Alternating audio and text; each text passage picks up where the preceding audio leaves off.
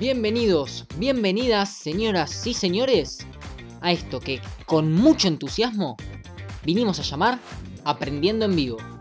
Un programa donde dos pibes cualquiera vamos a charlar y al igual que en la vida, vamos a aprender en el proceso.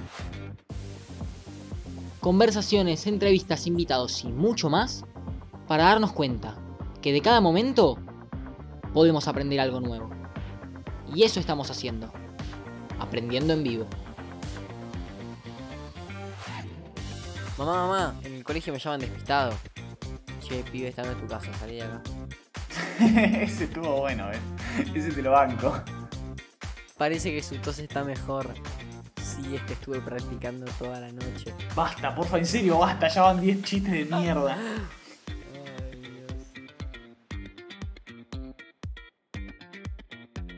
Hola, hola, hola, Joel, ¿cómo estás? ¿Qué onda, Santi? ¿Todo bien, vos?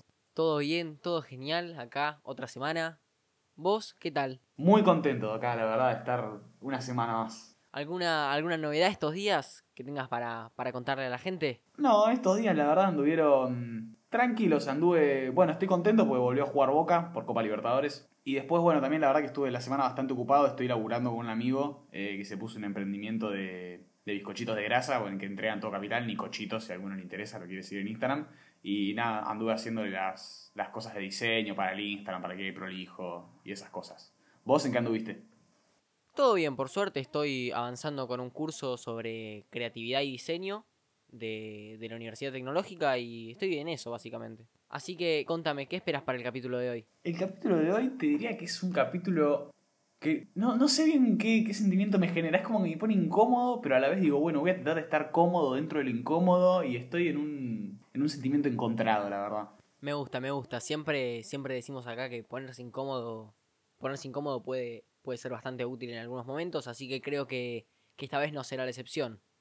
Pero bueno, vamos a ir arrancando, ya lo leyeron en el título. Hoy estamos aprendiendo a hacer tabúes. Y bueno, para arrancar creo que Santi me había dicho que tenía como una definición interesante de esto, como para arrancar el tema podía ser un buen disparador, así que si la querés tirar. Bueno, yo creo que, que para arrancar a, a charlar un poco de, de lo que para nosotros es, son los tabúes, queríamos nombrarles un, un concepto que quizá lo tratamos un poco en, en Instagram esta semana, pero que al cual le queríamos sumar también una, un marco teórico interesante. Y este concepto es el concepto de la ventana de Overton.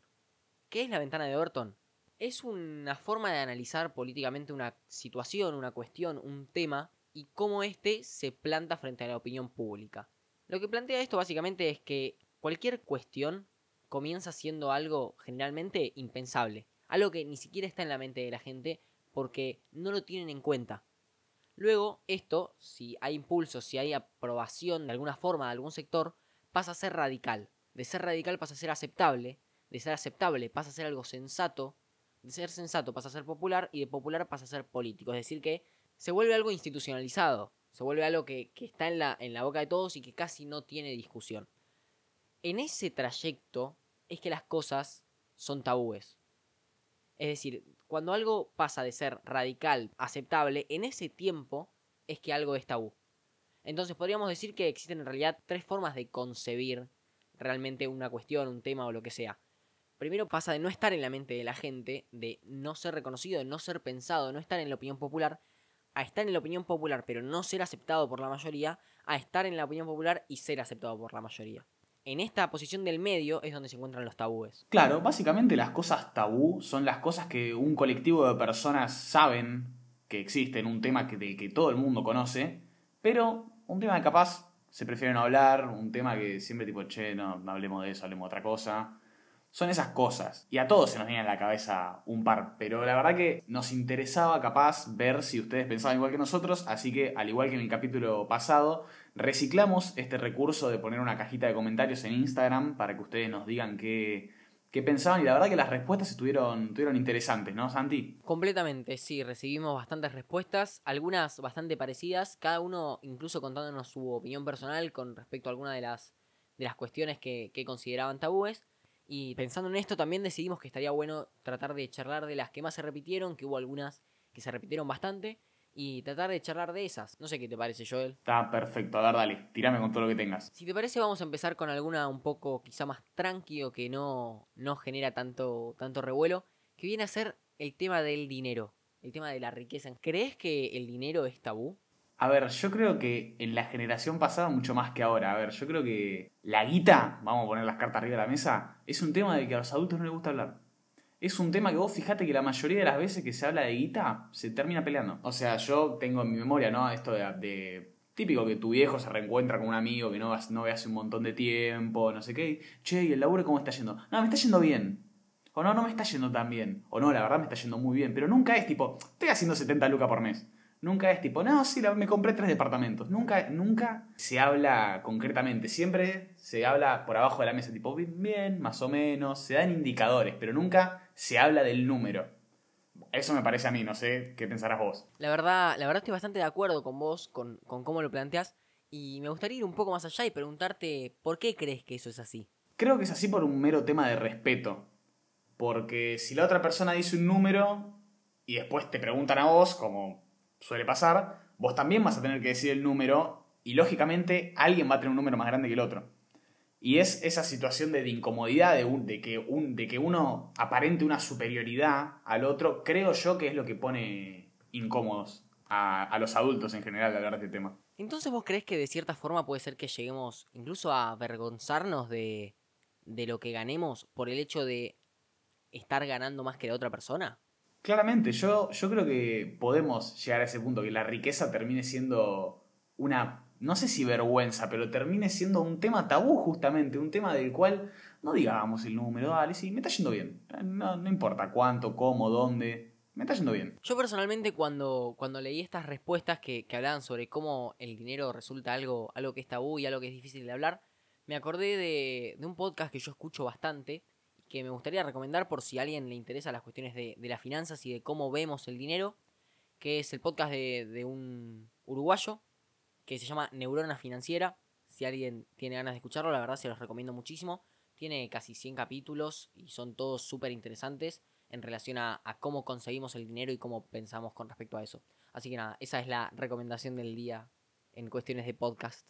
Pero bueno, a ver, vamos, vamos a meter la pata un poco más profundo en el barro. Háblame de política. Bueno, también esta es otra de las que más salió, ¿no? La de por qué la política es tabú. Y preguntándonos un poco en esto, ¿no? De por qué la, política es tabú, creo que en realidad lo que, lo que realmente es tabú no es el hecho de, de pensar en la política, sino que especialmente en nuestro país, en nuestro contexto, donde la política está completamente polarizada, es muy complicado entrar en la cuestión de la política sin resultar conflictivo, porque también muchas veces los tabúes aparecen para evitar conflictos, para evitar problemas como el, tener que confrontar al otro al darse cuenta de que uno no coincide.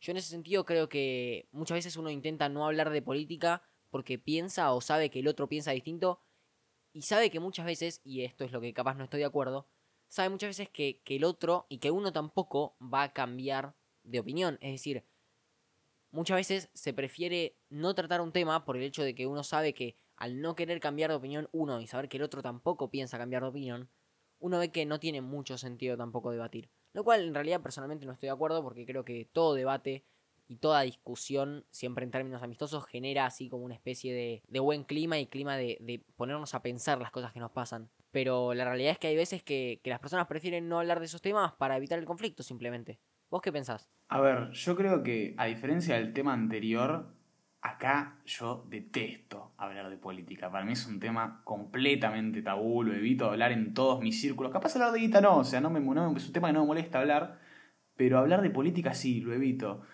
Porque para aquel que capaz sepa un poco más de historia argentina, todos los grupos políticos de los cuales uno se puede poner la bandera hoy en día, en el pasado se enfrentaron radicales, peronistas, antiperonistas, kirchneristas, antikirchneristas, lo que se te ocurran. Siempre en un pasado se enfrentaron, lo cual hace que vos al tomar partido por uno, si te encontrás con otra persona que toma partido por otro, sí o sí en un punto van a chocar. Es, como decía Santi, creo que la palabra es polarizado, pero también me interesaba resaltar que si uno mira en un plano más global, no creo que sea solo Argentina donde hablar de política sea algo como tabú. Yo creo que en el mundo en general la política es un tema tabú. históricamente ha habido enfrentamientos entre derecha, izquierda, etcétera, lo cual hace que muchas veces sea un tema que, del cual se prefiere no hablar. O sea, ¿en cuántas cenas familiares ha habido padres peleándose por política? Algunas te tiene que haber pasado, Santi. Cientos, miles de veces. Claro, entonces uno ya desde, desde chiquito como que aspira a eso, ¿no? Como que ve que, che, no hablemos de este tema, por favor, siempre termina mal. No hay, no hay, yo no recuerdo una discusión de política en la cual alguien haya terminado diciendo, tenés razón, cambio de opinión. Me parece que tiene un montón que ver con esto que estás diciendo. También lo que, lo que publicamos en Instagram esta semana, que era una especie de, de ciclo que siento que, que acá nos, nos reconocemos, ¿no? Bastante. Nosotros lo que, lo que planteábamos en esa publicación era el hecho de que, en un primer lugar, te dicen que no hables de eso. Que pasa mucho en estas, en estas cenas familiares que nombraba Joel, ¿no? En este plano de, bueno, no hables de eso. Y uno, al no hablar de eso, comienza a sentirse raro cuando se habla de eso. Entonces termina pidiéndole a otros que no hablen de eso. Y es así que se forman los tabúes. Claramente, yo creo que este, este ciclo describe completamente lo que me pasa a mí con la política. O sea, yo es un tema del cual no, no opino. O sea, cuando me piden, no, prefiero no hablar. No, paso. Algo que personalmente me resultó, me resultó interesante es que en ninguna de las respuestas que recibimos apareció el tema de la religión.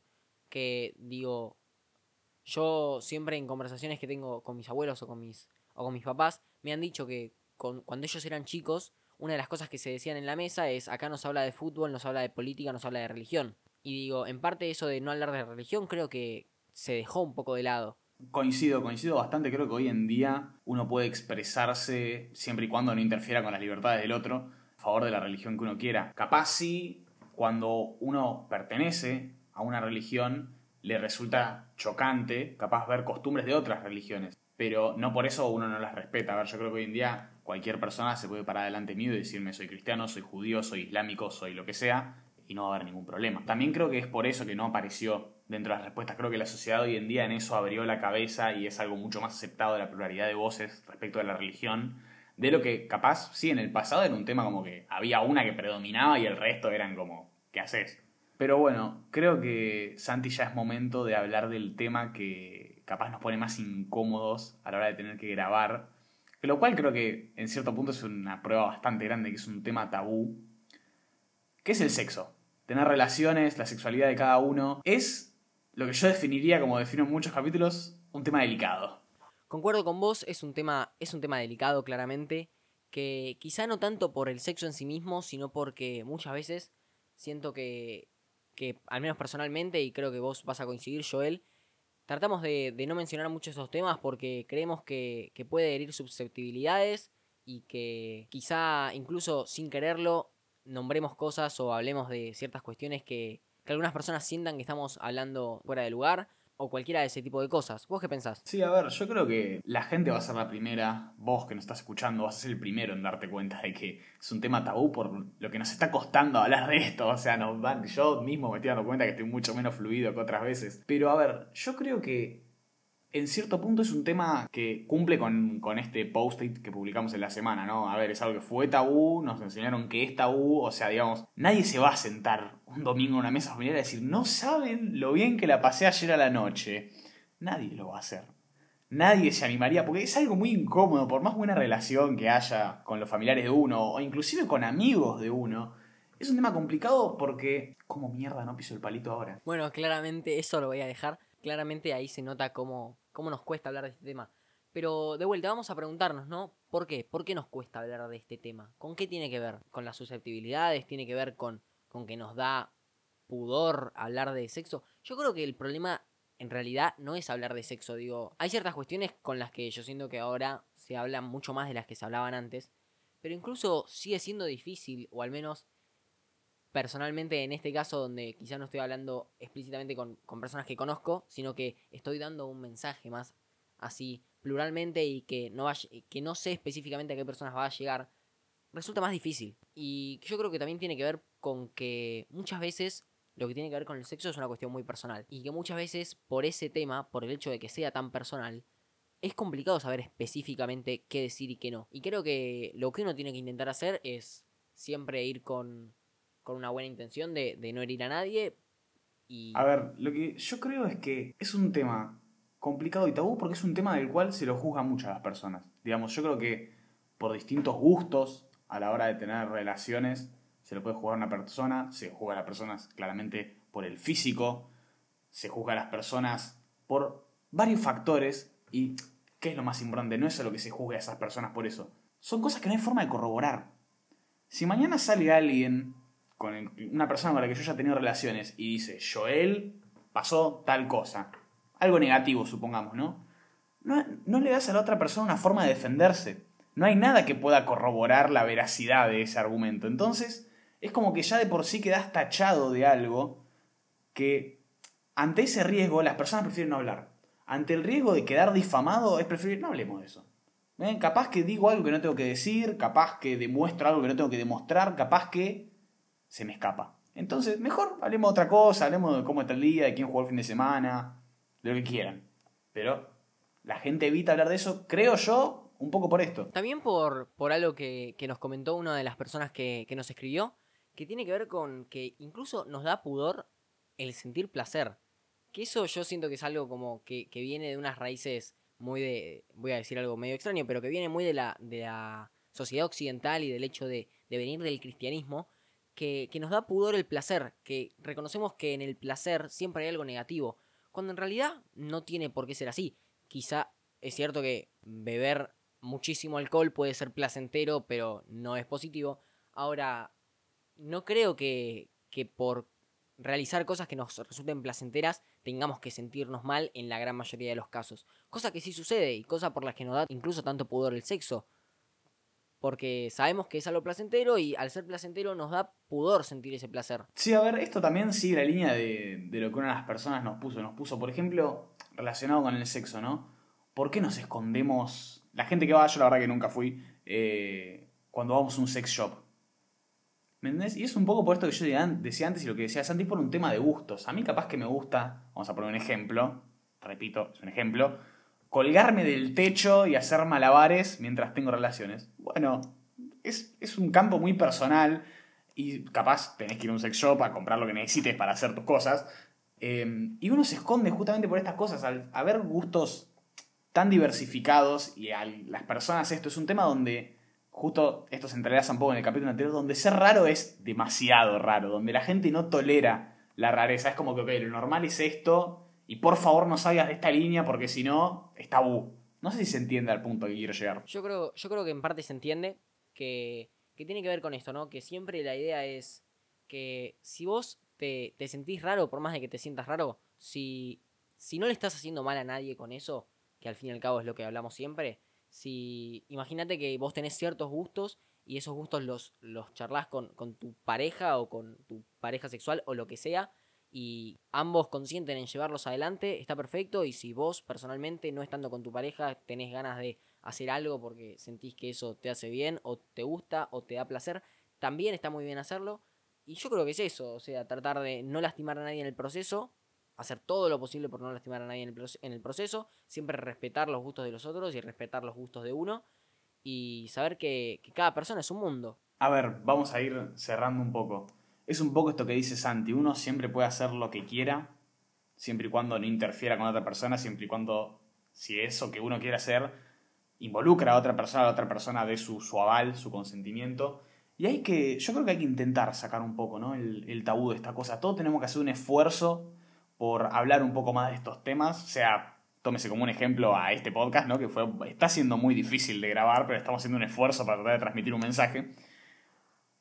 Yo mismo tengo que hacer un, esfuerzo interno por capaz abrirme un poco y animarme a hablar de política, animarme a hablar de temas de los cuales prefiero no hablar. Creo que siempre suma, ¿no? Escuchar a otra persona, ver otro punto de vista, charlar el tema, descubrir nuevas cosas respecto a una temática. Creo que nunca puede ser negativo charlar y compartir opiniones respecto de un tema. O sea que desde acá los quiero, los quiero invitar a todos los que nos estén escuchando, a vos también, Santi, incluso yo estoy tratando de hacer el mismo ejercicio, de sacarnos el tabú de esto, hablarlos. No les digo que de una esto se sienten un domingo y saquen todos los temas de una, porque probablemente va a ser la peor Navidad de sus vidas, pero sí de a poquito, en círculos cerrados, con amigos, tratar de, de fomentar esto, ¿no? Y de a poco, a ver, nosotros somos la sociedad del mañana, nosotros imponemos qué cosas van a ser tabú mañana, haciéndolas tabú entre nosotros. Si nosotros le sacamos el tabú entre nosotros hoy en día, mañana van a dejar de serlos y la generación que viene va a poder hablar de esos temas con libertad, que está buenísimo.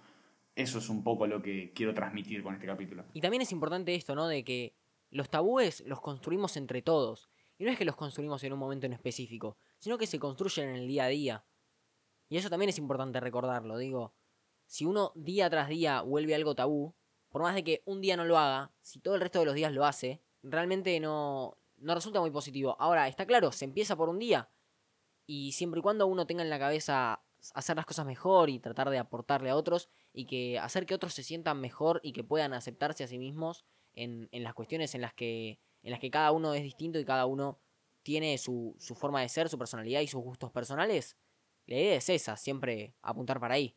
Y de vuelta a esto, ¿no? Se empieza por el primer día. Pero bueno, vamos a ir cerrando. Eh, gracias Santi por estar acá un fin de semana más, por acompañarme en esta, en esta aventura de hacer este podcast, sobre todo en este capítulo que creo que te puedo decir sin dudas que es hasta ahora el que más difícil me resultó grabar. Gracias a vos que nos estás escuchando, gracias a vos que, participaste en la semana poniéndonos una respuesta, la verdad que estamos muy contentos de, la participación que están teniendo en el Instagram, la verdad que es algo que, va para arriba y nos encanta que se sientan parte y que sientan la confianza de, de hablar estos temas con nosotros. Exacto, ¿y dónde fue que nos dejaron esas respuestas? Sí, correcto, en Instagram. Así que ya saben, pueden seguirnos en Instagram, arroba aprendiendo en vivo, que ahí todas las semanas estamos subiendo un montón de contenido y un montón de, trabajo para que ustedes puedan saber de qué temas hablamos y pensar acerca de eso durante la semana y ya el sábado con el podcast explotar y escuchar y saber y pensar acerca de las cosas que nos pasan, que al fin y al cabo siempre es la idea de este, de este pequeño espacio que tenemos nosotros. Así que nada, Joel, te agradezco a vos por estar acá, le agradezco a toda la gente que nos está escuchando, a vos, a vos y sí, a vos también. Y creo que vamos a cerrar, ¿no? Exacto. Gracias Santi, gracias a todos los que nos escuchan, gracias a vos. Esto fue Aprendiendo en Vivo.